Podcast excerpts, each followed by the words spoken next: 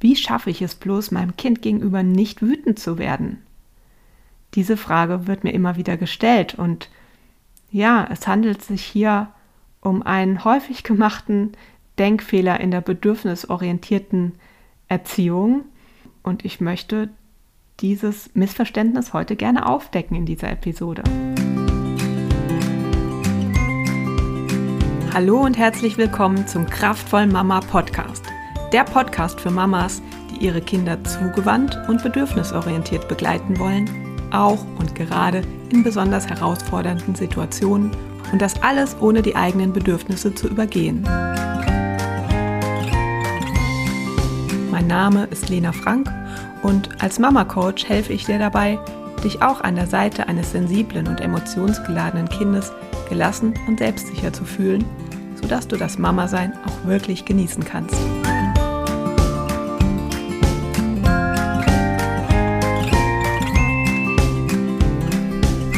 Ja, hallo, heute ähm, möchte ich eine Reihe starten und da geht es um die häufigsten Denkfehler, ähm, die Mütter bei der Umsetzung der bedürfnisorientierten Erziehung machen.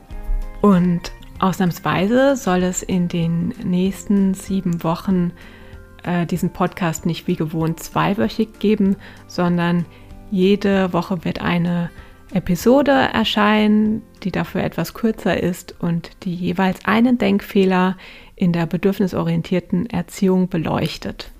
Und heute geht es eben um den Gedanken, wie schaffe ich es bloß als Mama nicht wütend zu werden? Gehörst du auch zu den Müttern, die so einiges dafür geben würden, endlich nicht mehr wütend auf ihr Kind oder ihre Kinder zu werden? Wenn es ginge, würden sie dieses schreckliche Gefühl gerne einfach abstellen. Mir ging es zumindest lange so. Ich wollte die Wut in unserer Familie am liebsten ausrotten. Alle sollten am besten immer zufrieden und glücklich miteinander sein, denn ich wusste aus Erfahrung, wenn mal einen von uns die Wut packt, egal ob ein Kind oder ein Elternteil, dann ist das immer eine sehr unschöne Sache für alle Beteiligten. Diese unkontrollierten Gefühlsausbrüche passen einfach nicht in das friedliche Familienidyll, das man sich von einer ordentlichen, bedürfnisorientiert geführten Familie gemeinhin erwartet. Ja, oft sind es tatsächlich Mütter, die ihre Kinder bedürfnisorientiert begleiten wollen, die ihre Wut am liebsten ganz abschütteln würden. Ist ja irgendwie logisch. Kinder brauchen bedingungslose Liebe und Verbundenheit, um zu gedeihen, damit das Urvertrauen in ihnen wachsen kann und sie so gestärkt in die Welt hinausziehen können. Und auch die Mütter haben ein großes Harmoniebedürfnis. Sie versuchen daher, ihren Kindern stets freundlich und zugewandt zu begegnen. Und doch taucht er wieder und wieder auf, der gefürchtete Feind vieler Mütter. Und es ist die eigene Wut. Wenn die Wut urplötzlich das Ruder in die Hand nimmt, scheinen wir alle guten Vorsätze über Bord zu werfen und gehen urplötzlich auf unsere Kinder los. Wir haben uns nicht im Griff, schreien die Kinder an oder fassen sie grob an. Hinterher zerfleischen wir uns, was wir doch für schlechte Mütter waren und schämen uns für unser Verhalten. Kommt dir das bekannt vor? Fühlst du nicht, dich nach so einem emotionalen Ausbruch auch so niedergeschlagen und unglaublich enttäuscht von dir selbst? Und gelobst du dir dann, dich ab jetzt sofort noch viel mehr zusammenzureißen, damit so ein Fehltritt nie wieder vorkommt? Ah, das Blöde ist nur, dass der Versuch, die Wut einfach zu unterdrücken, unsere Lage eigentlich noch verschlimmert. Warum das? Nun, die Wut kommt auf, weil eines unserer Bedürfnisse nicht beachtet wurde. Sie möchte eigentlich nur mal an unserem Rock Rockzipfel ziehen und uns das mal mitteilen. Wenn wir die Wut mit Nichtbeachtung strafen, dann wird sie immer stärker und stärker, bis sie sich irgendwann unkontrolliert entlädt.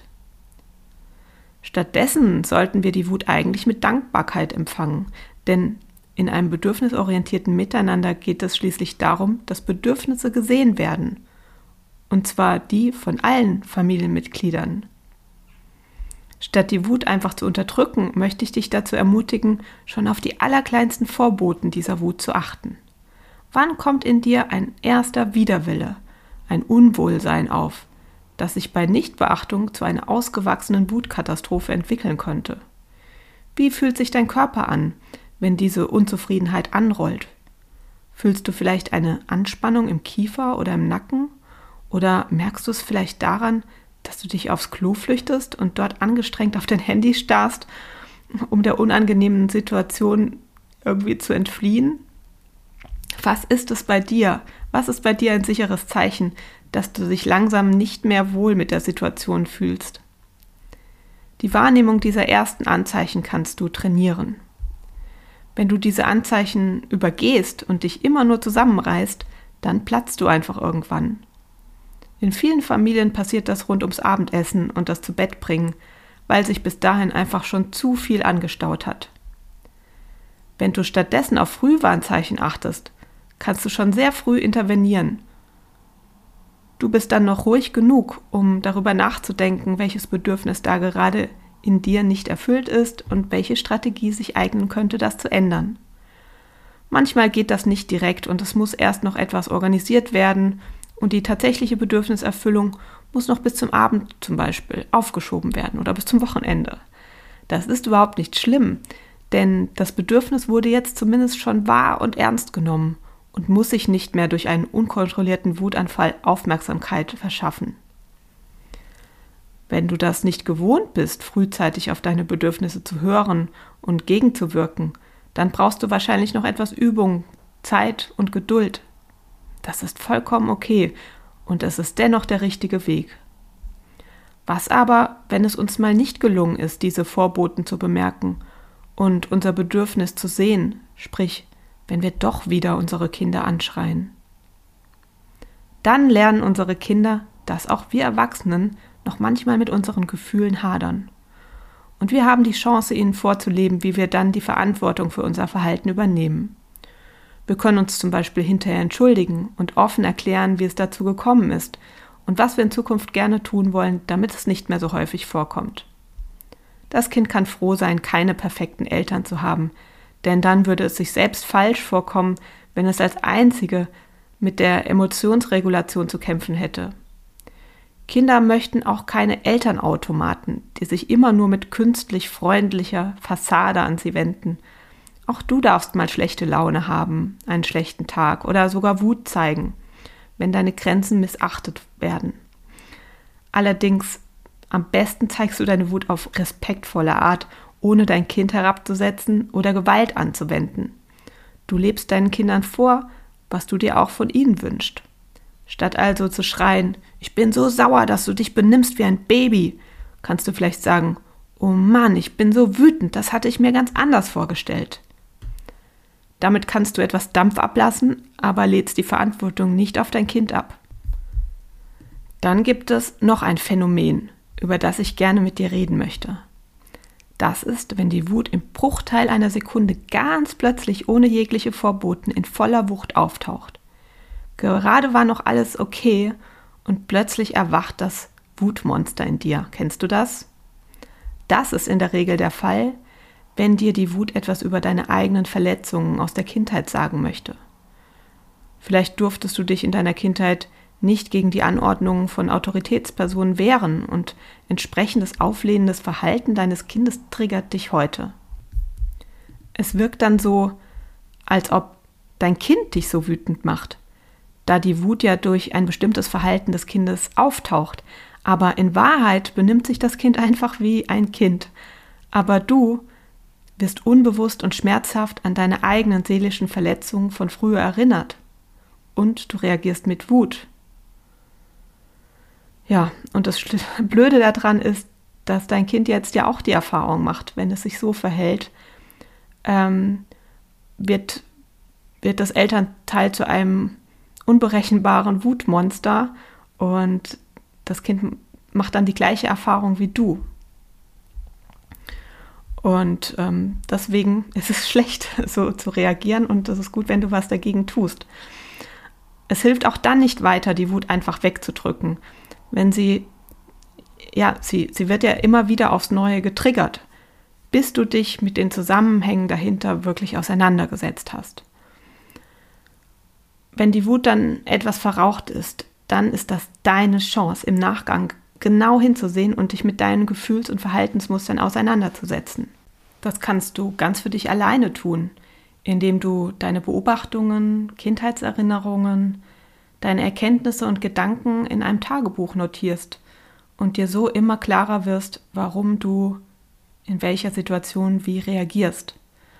Und darauf aufbauen kannst du einen bewussten, umsichtigen Umgang mit den Situationen finden, die dich bisher so triggern. Falls du gerne ein bisschen Unterstützung bei diesen Selbstreflexionsprozessen hättest, vielleicht magst du bei meinem Jahresprogramm Bewusster Leben als Mama mitmachen. Wir starten Anfang 2023 mit einer neuen Gruppe. Ich setze mal einen Infolink in die Show Notes, dann kannst du dich gerne auf die entsprechende Warteliste setzen lassen.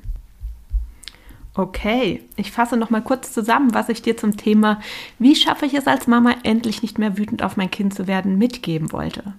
Meine Empfehlung ist, höre auf, deine Wut zu unterdrücken, bis sie riesengroß wird und unkontrolliert aus dir herausplatzt. Die Wut arbeitet ja nicht gegen dich, sondern ist ein Alarmsignal, dass es dir gerade nicht gut geht. Wenn du die ersten leisen Alarmsignale überhörst, werden sie immer lauter und lauter. Stattdessen kannst du also üben, schon die allerersten Frühwarnzeichen wahrzunehmen und sofort gegenzusteuern, indem du etwas für deine Bedürfniserfüllung tust oder zumindest etwas entsprechendes einplanst. Die Wut als Hinweisgeber wird dann nicht mehr gebraucht. Hast du das Gefühl, dass die Wut plötzlich aus dem Nichts auftaucht, kann es sein, dass alte Kindheitserfahrungen durch das Verhalten deines Kindes in dir getriggert werden. Dann solltest du dich damit auseinandersetzen, um einen bewussteren Umgang damit finden zu können.